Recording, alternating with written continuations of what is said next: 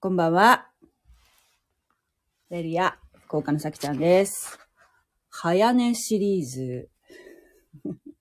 全然もう早寝とはちょっと言い難い10時台になってしまいました。最近どんどんどんどん押している感じがありますけれども、でも、私にとっては早寝ですよ。もうね、つも12時回ってましたからね、寝る時間が。10時とか、もう全然早寝でしょう。というわけで、今日も、マタイの福音書、読んでいきたいと思います。今日はね、4章読みますね。よかったら、聞いてってください。マタイの福音書第4章。さて、イエスは悪魔の試みを受けるため、御霊に導かれて荒野に登って行かれた。そして40日、40夜断食した後で空腹を覚えられた。すると、試みる者が近づいてきていった。あなたが神の子なら、この石がパンになるように命じなさい。イエスは答えて言われた。人はパンだけで生きるのではなく、神の口から出る一つ一つの言葉による、と書いてある。すると、悪魔は、イエスを聖なる都に連れて行き、神殿の頂に立たせて、言った。あなたが神の子なら、下に身を投げてみなさい。神は、見つかいたちに命じて、その手にあなたを支えさせ、あなたの足が石に打ち当たることのないようにされる。と書いてありますから。イエスは言われた。あなたの神である主を試みてはならない。とも書いてある。今度は悪魔はイエスを非常に高い山に連れて行き、この世のすべての国々とその映画を見せて言った。もしひれ伏して私を拝むなら、これを全部あなたに差し上げましょう。イエスは言われた。引き下がれ、サタン。あなたの神である主を拝み、主にだけ仕えよ、と書いてある。すると、悪魔はイエスを離れて行き、見よ、見つかいたちが近づいてきて、仕えた。ヨハネが捕らえられたと聞いて、イエスはガリラヤへ立ち退かれた。そして、ナザレを去って、カペナウムに来て、住まわれた。ゼブルンとナフタリとの境にある湖のほとりの町である。これは預言者イザヤを通して言われたことが成就するためであった。すなわち、ゼブルンの地とナフタリの地、湖に向かう道、ヨルダンの向こう岸、違法人のガリラヤ。暗闇の中に座っていた民は偉大な光を見、死と死の地と死の影に座っていた人々に光が昇った。この時からイエスは宣教を開始して言われた。悔い改めなさい。天の御国が近づいたから。イエスがガリラヤ湖のほとりを歩いておられたとき、二人の兄弟、ペテロと呼ばれるシモンと、その兄弟、アンデレをご覧になった。彼らは湖で網を打っていた。漁師だったからである。イエスは彼らに言われた。私についてきなさい。あなた方を人間を取る漁師にしてあげよう。彼らはすぐに網を捨てて従った。そこからなお行かれると、イエスは別の二人の兄弟、ゼベダイの子ヤコブとその兄弟ヨハネが、父ゼベダイと一緒に船の中で網を繕っているのをご覧になり、二人をお呼びになった。彼らはすぐに船も父も残してイエスに従った。イエスはガリラヤ全土をめぐって街道で教え、御国の福音を述べ伝え、民の中のあらゆる病気、あらゆる患いを治された。イエスの噂はシリア全体に広まった。それで人々は様々な病気と痛みに苦しむ病人、悪霊に疲れた人、転換持ちや中部の者などを皆身元に連れてきた。イエスは彼らをお直しになった。こうしてガリラやデカポリス、エルサレム、ユダヤ及びヨルダンの向こう岸から大勢の群衆がイエスに付き従った。はい。以上です。今日はね、ヨハネの4章、ヨハネじゃない、マタイの4章なるんですけれども、そう、悪魔が出てくるとこですよね。悪魔が、イエス様がですね、バプテスマのヨハネの洗礼を受け、そして天から精霊が下られてきて、天のお父さん、天の神様の声がしましたよね。参照で。これは私の愛する子。私はこれを喜ぶ。その後、イエス様は、荒野に向かって、要するに、あの、御霊に導かれて、御霊っていうのは精霊ですね。精霊に導かれて、荒野に行った。荒野っていうのは、前回も言ったんですけど、要するに、もう、すごい偏僻な、もう静かな、静かっていうかね、本当に鳥の声とか、風の音とか、本当にもう自然しかないような、何にもないところだけど、そういうところで、神の声が聞こえる場所でもあるんですよね。だから、この頃の人たちっていうのは、神の声を聞こうと思ったら、そういう何にもこう、自然しかないようなところに行って、そして心を沈めて、神様の声を聞こうとしたんだそうです。で、40日40夜断食をされて、そして聞こえてきたのは悪魔の声だったんですね。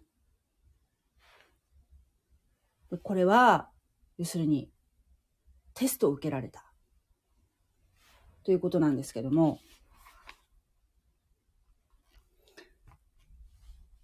クリスチャンもね、私がクリスチャンになりたての時に洗礼を受けて、すぐね、教会の先輩のね、女性にね、言われたんですよ。クリスチャンになったら、必ず試練が来るよって。で、これを多分クリスチャンじゃない方が聞いたらね、すごくなんかこう、呪いの言葉を言われたんじゃないって思われるかもしれないけど、これは本当にあること。逆に試練がないクリスチャンっていうのは、自分が本当に信仰、信仰の心を持っているかどうかっていうことを自分に問わなきゃいけないと思います。祝福を与えられたら、神様からね、祝福を与えられたら、同時に試練もあるんですよ。時々お試しがあるんですよ。自分が本当に神様に従っ、従ってるのあなたっていうね。それを悪魔、悪魔の試みを通して、なんていうかな。そういうチャレンジみたいのがね、あるものみたいですよ。だから決してそれは、なんていうの？クリスチャン同士で言う、その、なんていうの？あなた悪いことあるわよ、みたいな、そういう、そういった類のじゃなくて、そういうもんなんだよっていうことを教えてくださったんだと、私は思ってるんですよね。だから、なんていうかな。ご利益を求める、神様に対してご利益を求めるような、うん、感覚だとちょっと理解できないかもしれない。そういうこともある。うん。日本人がほら神社にとかに行ってね、神社仏閣に行って、例えばね、なんか、いいことがありますようにって願うじゃないですか。そういうのと、もう全然、キリスト教っていうのは違うかもね、そういう点が。祝福があれば、時々試みもあります。試練があるってことですね。うん。で、イエス様は、もちろん神様なんだけど、人間の姿に、姿として、この地に来られたんですね。神様そのものとしては来られてない。人間の、神100%神様だけど、人間の肉体を持って来られた。だから人間の弱さを全て知ってる方。この頃イエス様多分30歳ぐらいだと思うんだけど、もうイエス様の、イエス様の最初からもうすごい困難続きじゃないですか。だって、その当時ですよ。まず、妊娠の仕方が、お父さん、一応ヨセフさんっていうことには表向きになってるけど、まあ多分、結婚してないのにもう妊娠してるわけだから、マリア、マリアがね。そしたら周りの人疑うよね、マリアって。ね？なんか、会員の罪を犯したんじゃないかって。だからなんていうの？死生児じゃないって、まずそういう風な目で見られてたかもしれない。それは聖書には書いてないけど、そういう厳しさがあったと思いますよ。だけど、ヨセフは守ったよね。で、ずっと、えー、その時の王に殺されないように、エジプトに連れて逃げたりとかね、しましたから、本当ヨセフって偉いなと思うんだけど、そういう、まずそこからスタートしてるし、あと家がね、大工。大工さん。大工さんって、そんなに、なんて、稼げるような仕事じゃないわけですよ。貧しい大工ですよ。だから、きっとね、その頃の人ってもう大大抵みんな貧しいわけだから、お腹が空いたり、ね、病とかもああっただろうし、そういう、まずね、そういう、なんていう生まれ、生まれの問題もあっただろうし、もう、いろんなその人間の辛さとか苦しさっていうのを全部経験されてるわけですよ。その、神様、神様目線の上から目線じゃなくて、もうすごい、ま、生まれたとこがだってあの、ね、すごい、動物が、動物を飼うような場所で、でしょ？すごい綺麗、なんか、綺麗な布団のところ、布団があるようなところでは生まれてないからね。うん。だから、人間の辛さ、切なさみたいのを、ちゃんと知って、大きく、その30年間っていうね、人生を歩まれて、そして、ここから、交渉外って言ってね、十字架の道を歩まれる3年間、始まるんだけど、そこでまず最初に来たのが、荒野での悪魔の試みだったんですね。で、その悪魔に対する戦略っていうか、対応が、これがもう本当に私たちのすごく参考になるっていうかね。これは、あの、こうあるべきなんだなっていうのがすごく示してくださってると思うんですけど、そういう悪魔に、試みにあった時にね。どのように全部されたかっていうと、全部、聖書の御言葉で返されてるんですよ。聖書の言葉を、言葉で返してる。悪魔から誘惑を受けた時にね。だからよくなんていうの？悪魔払いとか言うじゃないですか。悪魔払いとかいうのなんかテレビで、最近どうなのかな？なんかそういう心霊特集とかでね いろいろやってるけど、結局、キリスト教の場合はどうやるかっていうと、こういう聖書の御言葉を使って退けるんですね。で実は、悪魔って人間よりすごく聖書のこと知ってるんですよ。だから、もう本当半端なく知ってる。もうそこら辺の人間よりよっぽど知ってるんですよ、聖書のこと。だから、誘惑の仕方も、その聖書から出してくる。こう言ってる、言ってるよね、みたいな。あるいは、中途半端にしかそういう知識がないものに対しては、本当にそんなこと神様言ったっけ？みたいな。言ってあるかな？みたいな、ちょっと、こう、心に、相手の心にそういう、なんていうかな、迷いを生じさせるような言い方をするんですよ。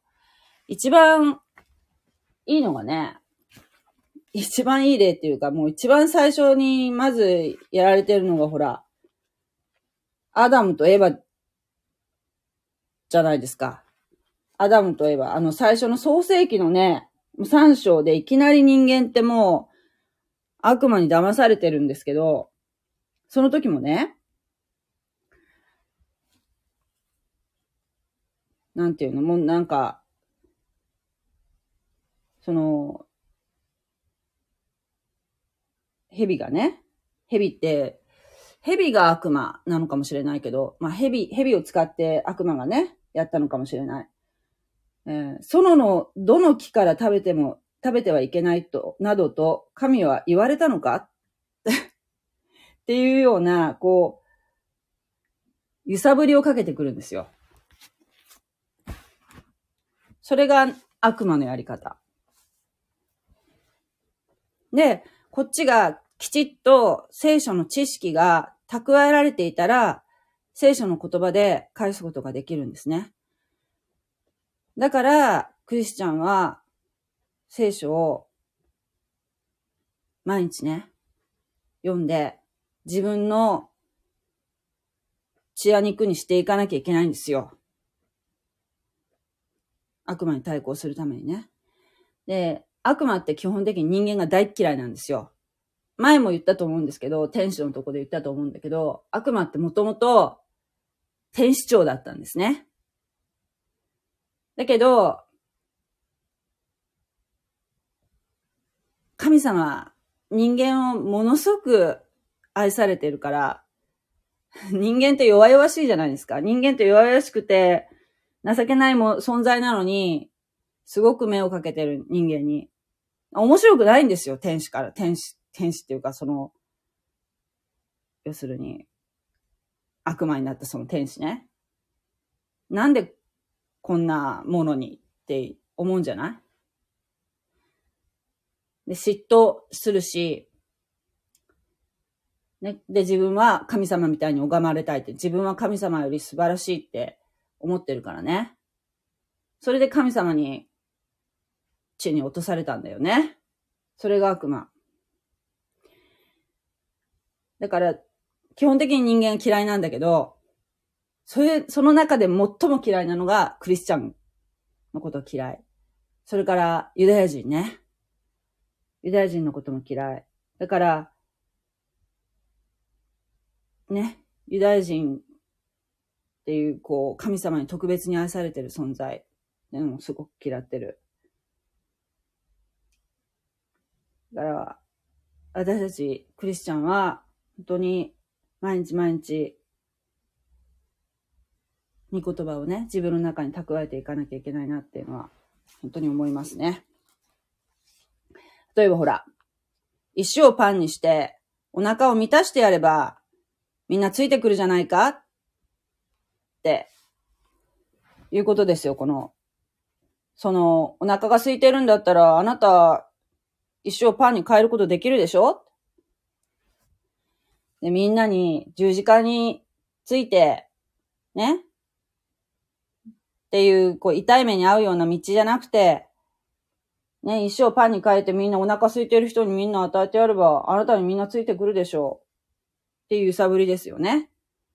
そしたら、あの、イエス様が言ったのが、人はパンだけで生きるのではなく、神の口から出る一つ一つの言葉によるっていう、新明記っていうね、旧約聖書の新明記の8章3節の言葉で返されてるんですね。で、今度は、ああ、こっからね、身を投げれば身を投げたら天使が支えるよ。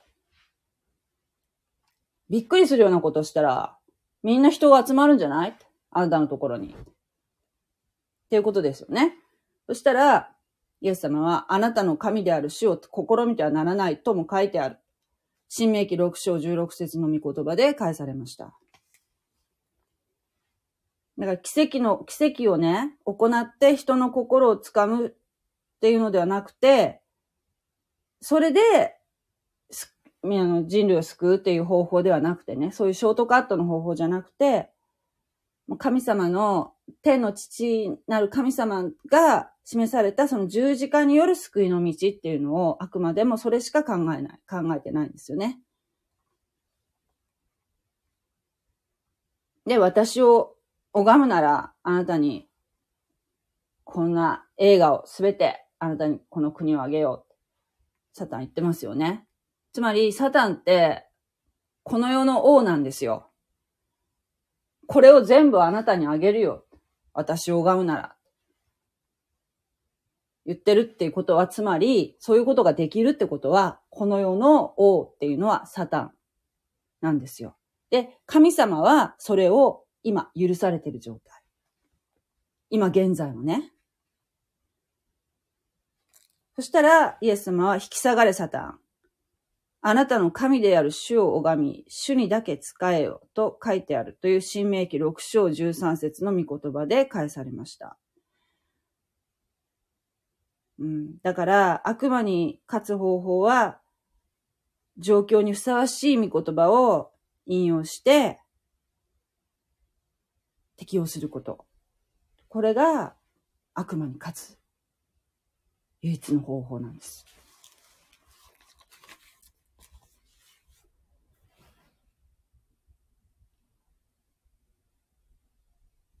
ね。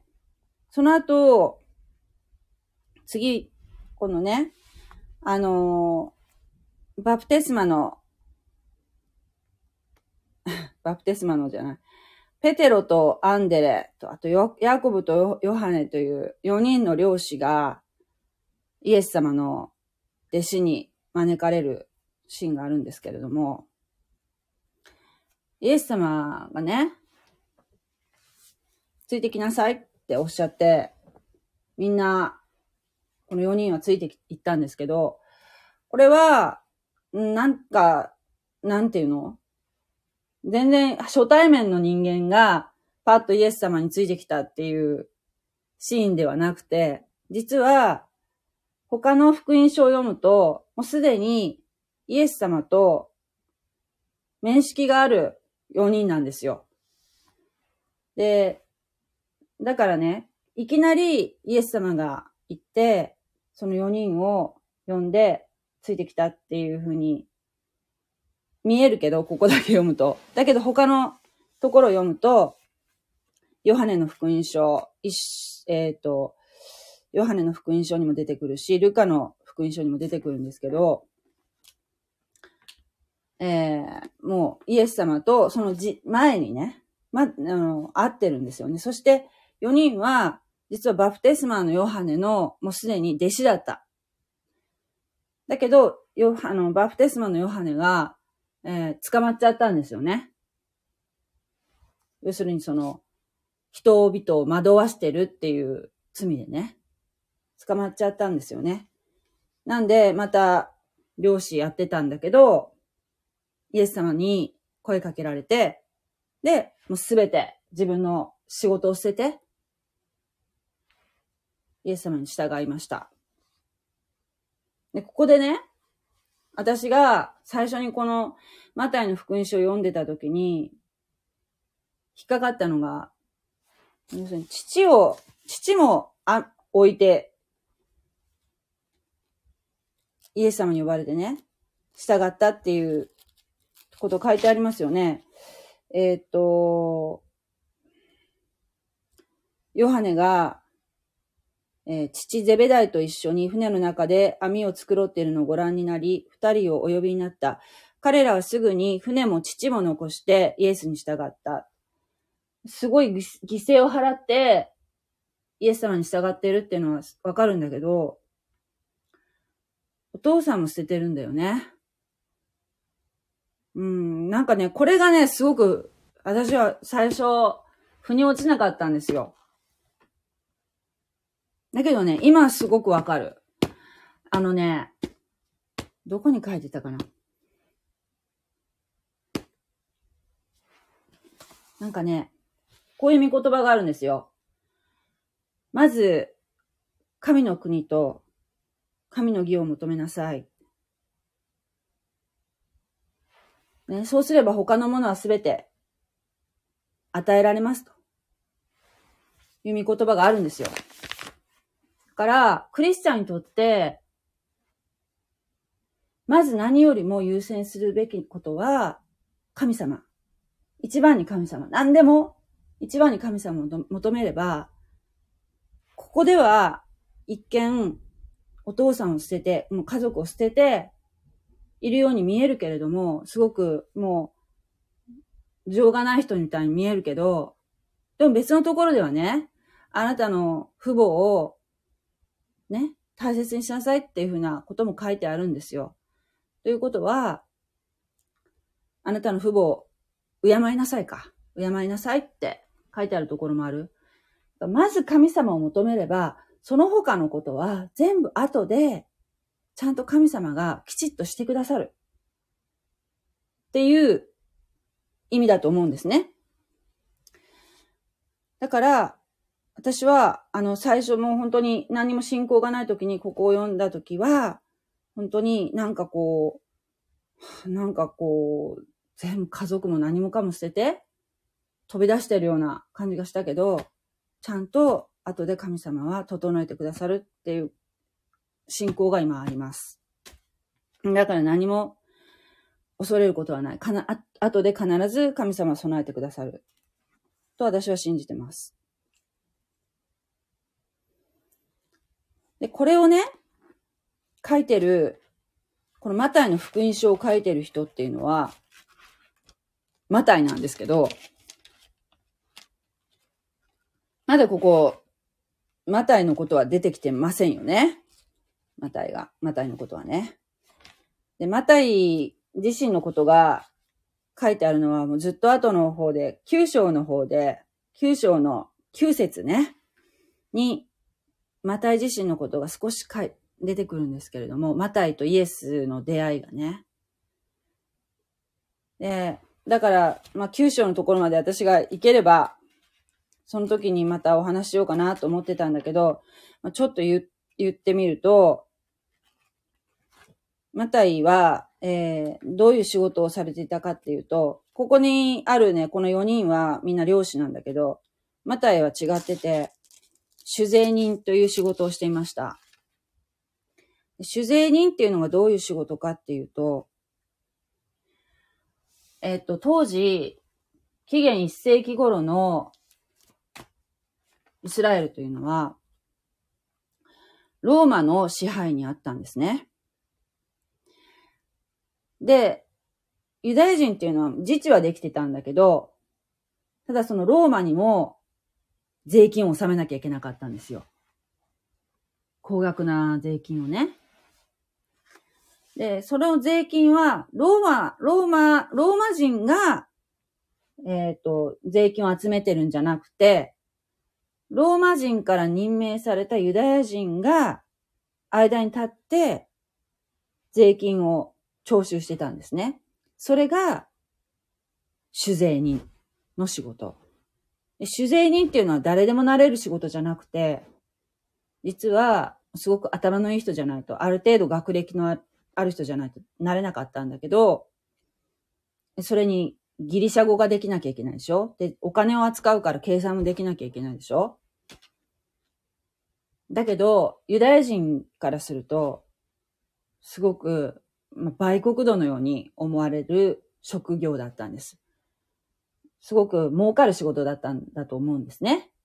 どうしてかっていうと、聞いた話なんだけど、えっ、ー、と、マタイの場合は、ちょうどね、塩漬ガリラヤ湖で取れた、その塩漬け、ガリラヤ湖で取れたやつかな。塩漬けになった魚をね、こう、理解するときに、その税金をね、税金を、要するに、ピンハネしてたんだって。そういう、こう、なんていうかな。えー、なんていうかな。物流のその中でね、税金が発生するじゃないか。そ、それを、あの多く取って、で、そこ、それを自分の懐に入れてたんだよね。酒税人っていうのは。だから、すごく、家も多分立派だったと思うし、服装もいい服も着れただろうし、いい暮らしができてたと思うんですよ。その、大半の人が貧しい暮らしをしている中でね。だけど、やっぱり心の中にいつも上かきがあったと思うんですね。こん、この、俺の人生これでいいのかなって、ずっとやっぱ心のどこかで思ってたと思うんですよ。だけど、マタイっていうのはすごくもう、そういう仕事につけたぐらいの人だから、ものすごくしたたかな人だし、いろいろもう人生経験も豊富だと思うし、うん、なんていうかな、人、もう世の中の表も裏も知ってるような人だと思うんですよ。でそういう人が、イエス・キリストと出会って、イエス・キリストにもう惚れ込んで、そして、このマタイの福音書という福音書を書くときにものすごく、なんていうかな、読んでるとね、とってもなんかこう、高揚して書いてるのがわかる。そして、えー、イエスが信用できる人間なのか、信用できるお方なのか、ということを、ついていくに値する人間なのかっていうことを、えー、みんなに示すために、あらゆる方法をとって、そのユダヤ人、これはマタイの福音書っていうのはユダヤ人に対して書いてるものなので、この方こそメシアなんだっていうことを示すためにずっと証拠をね、上げてってるっていうのが、えー、よくわかりますよね。まずほら、一章だ、一章には、えー、いきなり系図を載せてるでしょ？でユダヤ人っていうのはもうそういう系図っていうのを大事にするし、メシアっていうのは必ず、その、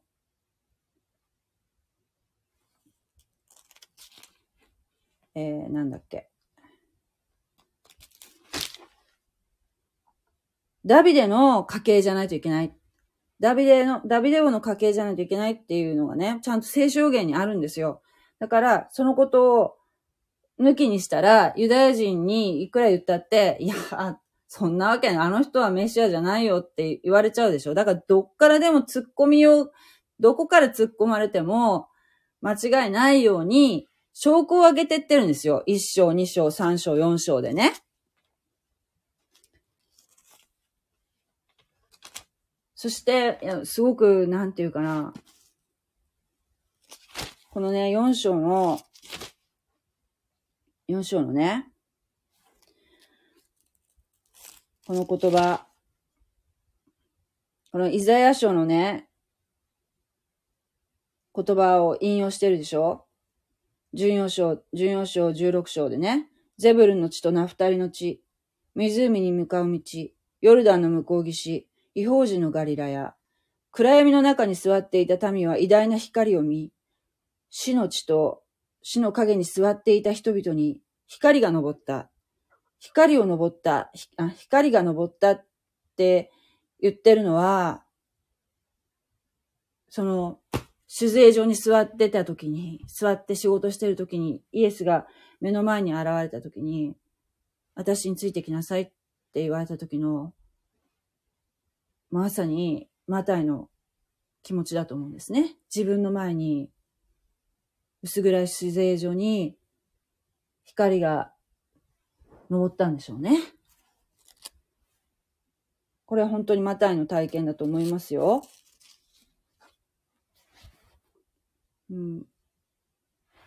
だからそういうこう、なんていうかな、そのマタイの、なんかな、匂いとかね。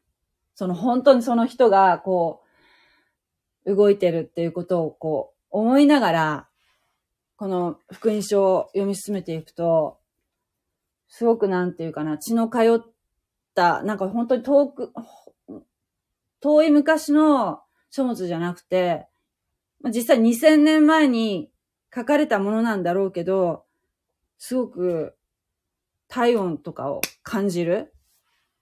血の通った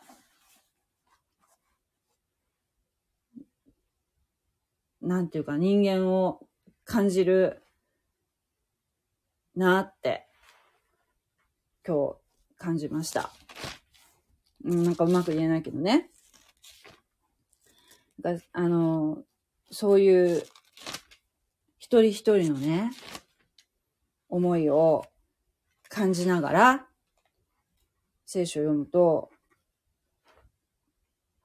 この、今の違法人であるね、現代の日本、日本人で、もう本当に違法人で、取るに足らないこの私でもなんかすごくに迫ってくるマタイの思いがね、すごく面白い、聖書って面白いなと思いました。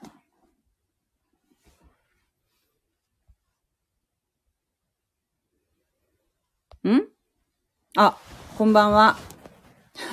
今気づいたはい。今日はね、今日はね、仕事がね、5日目で、とっても疲れました。この湖って、湖じゃないんですよ。あ、湖って何？あの、聖書の中に出てくる湖の話？ガリラヤ湖の話？このね、写真の話ですか？この写真は、えー、湖ではなく、九十九島です。九十九島。ですね。九十九島のね、夕方の景色ですね。はい。もう38分も経っちゃった。ああ、あれは、うん、これは、そう、海は海なんだけど、この、これは、えー、長崎県のね、九十九島というところですね。友達と、何年か前にね、もう本当ね、あの頃はコロナとか何にもなくって、楽しかったですね。友達と行きました。すごく綺麗なとこですよ、九十九島というのはね。小さな島がたくさんあります。はい。まあ今日はこんな感じですかね。なんかほんと今日はね、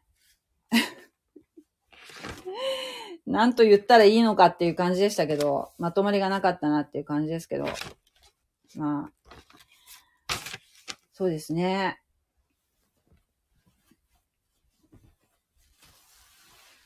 私、今ずっとその、なんていうの、一生ずつね、今ね、マタイの福音書を勉強してて、で、メモ取りながら、で、それで感動したことを、思ったこととかをね、皆さんにお伝えしてる感じなんですけど、毎日寝る前にね。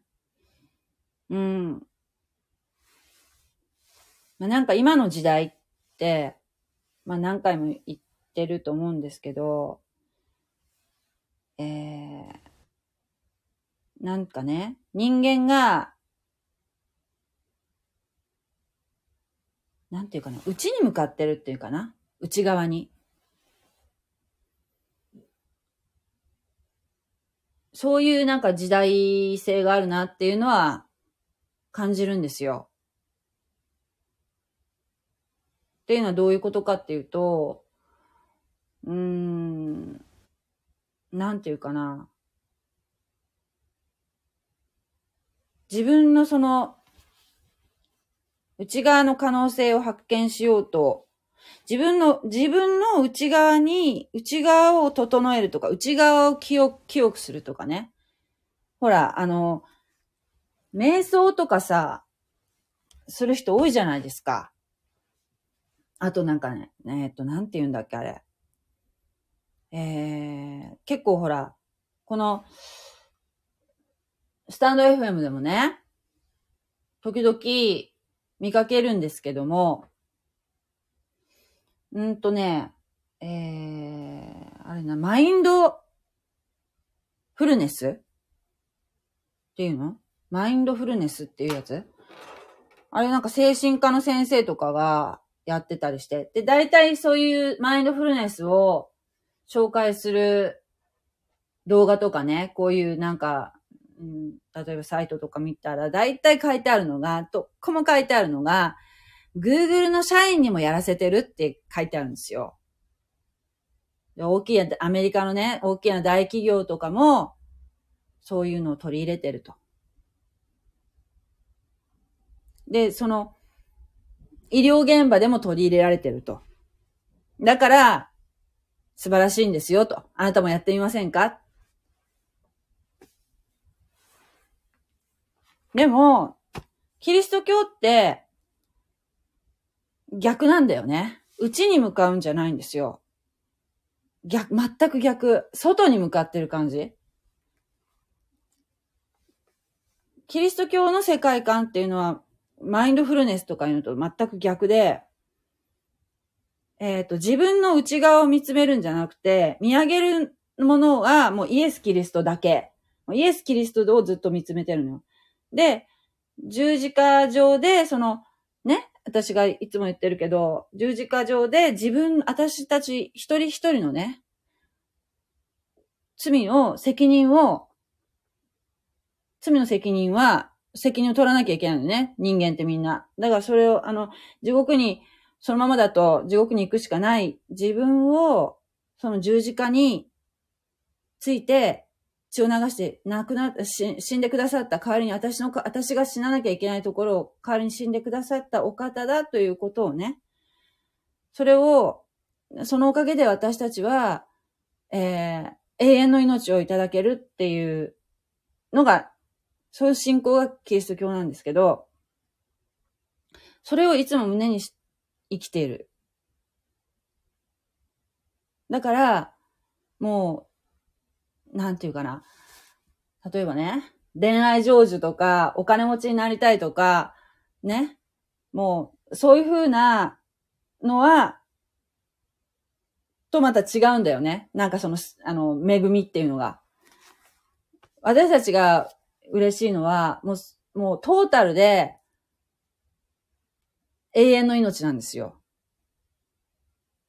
死んだ後もずっと続く命。肉体は滅んでも、その後、えー、また復活の体をいただいて、そしてまたずっとイエス・キリストと共に生きていけるんだよっていう、その喜びですよね。だから、全然こう、なんていうの、む迎え方が違う。自分の内をずっと見つめて、そして深く深く掘っていくっていうのと、逆の方向性なんですよ。だから、すごく、世間とは 逆行してると思いますね。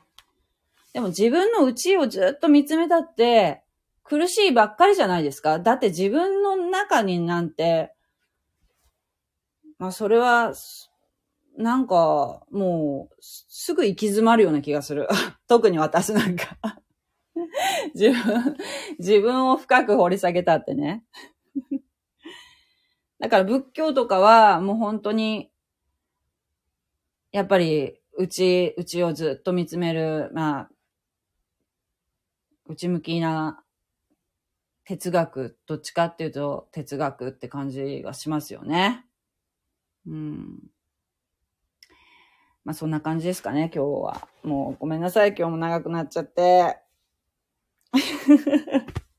どれだけ分かってくださった方がいらっしゃるかな。私はでもね、いっつも祈ってる。あのーなんていうかな。イエス様を信じたい、イエス様に興味があるって思ってる方が、私の目の前に現れてくださいますようにっていうことをいつも祈ってるんですよ。準備ができてる方をね。だから、あの、ね、たくさんの人にはね、伝わらないかもしれない、私の力ではね。だけど、もしそういう方がいらっしゃったら、ぜひ、私の前に立たせてください。私がその方にお伝えしますからって、どうぞそのために用いられますように祈ってます。はい。では、ね。明日土曜日ですけども、良い週末をお過ごしください。God bless you.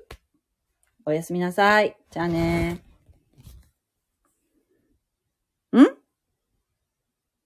ありがとうございました。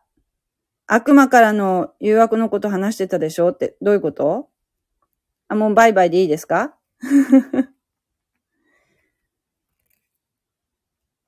これ、もういいのね？答えなくていいですか？かっちゃん。何？悪魔からの誘惑。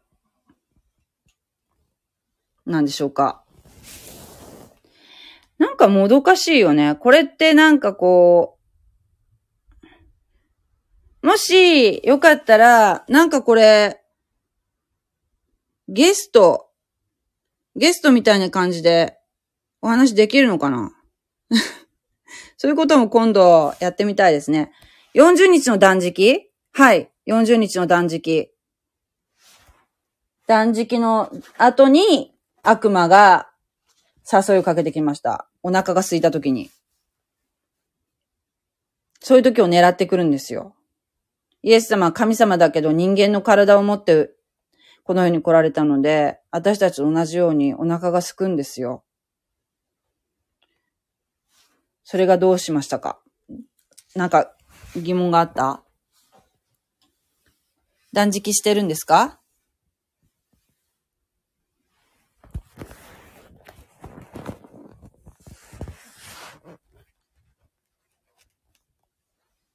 うん。何を思い出したの？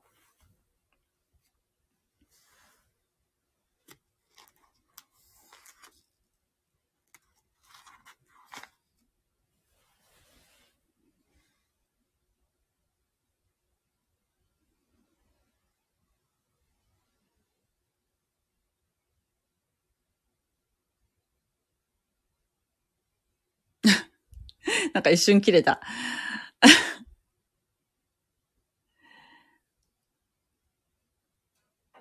もういいのかな？はい。よろしいでしょうか ?40 日の、40日の断食で何を思い出されたんでしょうか？あれ、切れた。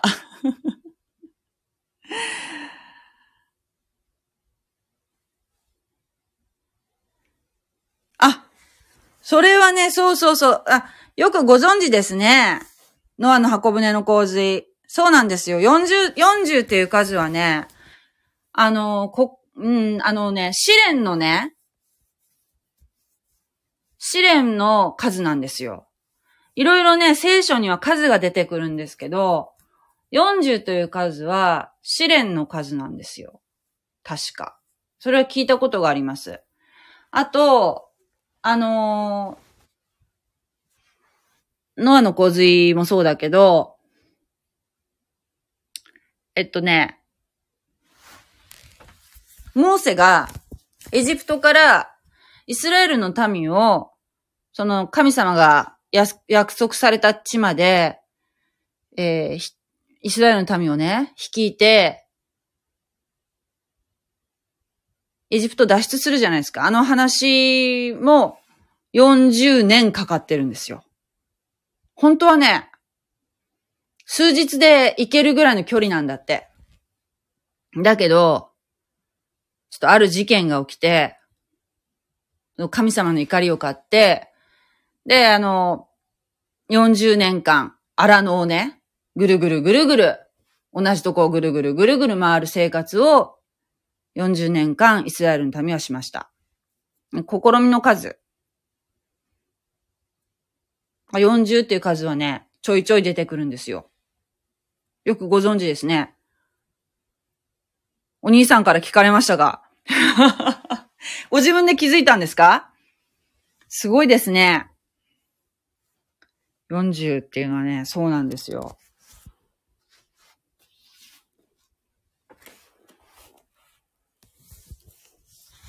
でね、あの、あとね、7っていう数はね、完全数って言って神様を表すときは7っていう数が使われたりね。あと人間っていうのはその1足りないからね、7に1足りないから6っていう数で表されるんですね。そんな感じでね、あの、意味のある数字っていうのはね、聖書にちょいちょい出てくるみたいですよ。はい。ありがとうございました。こんなところでよろしいでしょうか？もう、ほんとね、私も びっくりするよね。私の話ってもう、ダラダラダラダラしてるよね。何のね、台本もなく話してるので、もう、いつもこんな感じになってしまいます。えー、聞いてくださって、本当ありがとうございます。なんか、もうちょいちょいね、あのー、まあ、このライブ配信じゃなくて、その後、その、アップした状況で、また聞いてくださる方もいらっしゃるみたいで、本当にあの、嬉しく思っています。ぜひね、あの、聖書、皆さん読まれてください。あの、ネットでもね、読むことが今できます。口語訳とかだったら、うん、インターネット上でもすぐね、読めるし、あと、新海訳とかでもね、あのアプリとかで読むことができる時代になりました。で今、実は、あの、世界中のクリスチャンが、もう、世の終わりが近いだろうって、こういうこと言うとなんかほら、ノストラダムスの大予言となんか、みたいな感じでなんか、あのー、なんていうの？何月何日とかそういうことはではないんだけど、世の終わりが近いよっていうのはもう2000年前から言ってるんだよ。ずっと。この、今読んでるね、マタイの福音書の時だってもう、天の御国は近づいた悔い改めなさいって言ってる運動っていうのは、実はもう2000年も続いてるんだけど、来ないよね。まだ来ない、まだ来ない。早く来てください、早く来てくださいって言いながらもう2000年経ってしまいました。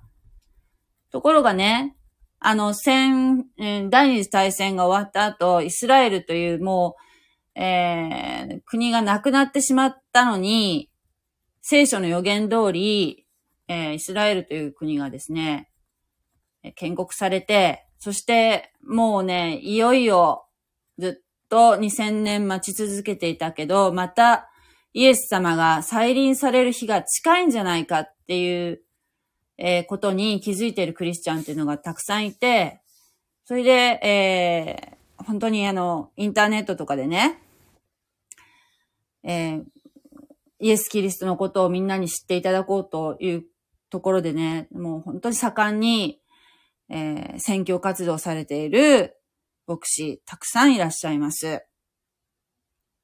なので、そういう緊張感を持って、毎日一日一日を大切に、えー生きていきたいって、えー考えています。いつ、えー私たち、クリスチャンが、えーそういうね、景況という状況になってもいいように、えー本当にもう今晩かもしれない、という思いで、生活してます。えーまたね、お一人でも多く、えー魂が救われることを祈っています。何か、えーご質問がありましたら、ぜひ、えーとい、いろんな形で構いませんので、私、Facebook もやっておりますので、えーえーこれ、レターでもできるのかな？言ってくださると嬉しいです。はい。それでは本当におやすみなさい。ありがとうございました。